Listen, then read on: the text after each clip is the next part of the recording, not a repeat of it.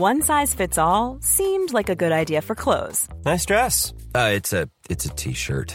Until you tried it on. Same goes for your healthcare. That's why United Healthcare offers a variety of flexible, budget friendly coverage for medical, vision, dental, and more. So, whether you're between jobs, coming off a parent's plan, or even missed open enrollment, you can find the plan that fits you best. Find out more about United Healthcare coverage at uh1.com. That's uh1.com.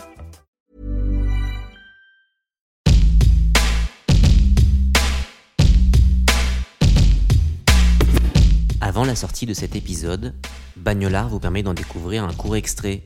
Le nom de notre invité et l'épisode complet sont dévoilés deux jours après la publication de cet aperçu. Bonne écoute.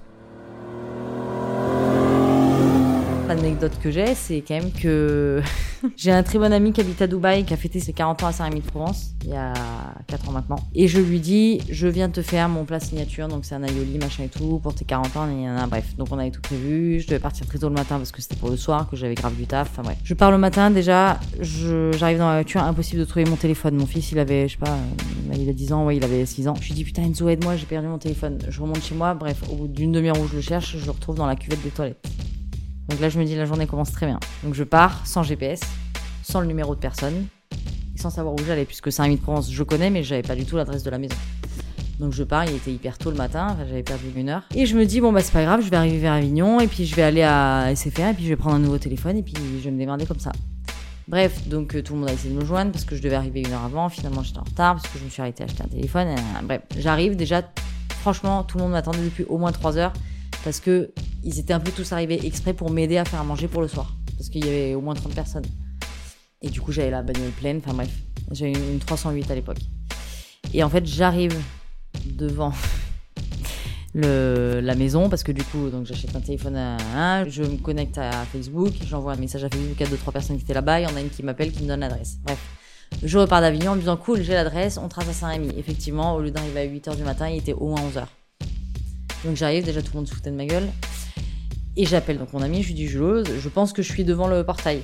Sauf qu'en fait, en arrivant devant le portail, j'ai vu donc le portail, mais je l'ai vu un peu tard, donc je me suis dit merde. Donc je me suis mise sur l'entrée d'après. Et mon chef pâtissier me suivait en voiture, et du coup il me dit bah recule, c'est là. Donc je dis oui, oui. Et je pars pour faire une marche arrière, et en fait je n'avais pas vu qu'il y avait un ravin, mais un ravin, mais monstrueux, mais genre de 3 mètres de large quoi. Et j'ai enquillé la bagnole dedans, les deux roues en l'air, et j'étais devant la porte.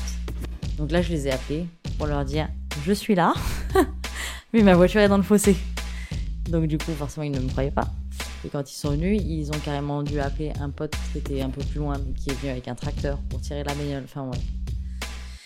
Donc j'avoue que je l'ai pas abîmé, mais que voilà, je pense que c'était une de mes pires expériences en bagnole. Et puis en plus j'allais vite, enfin j'ai voulu faire ma manœuvre, marche arrière, poum, ah, ça m'a stoppé net, j'étais la merde. Voilà, c'était un peu la seule, c'était drôle quoi. Franchement c'était drôle.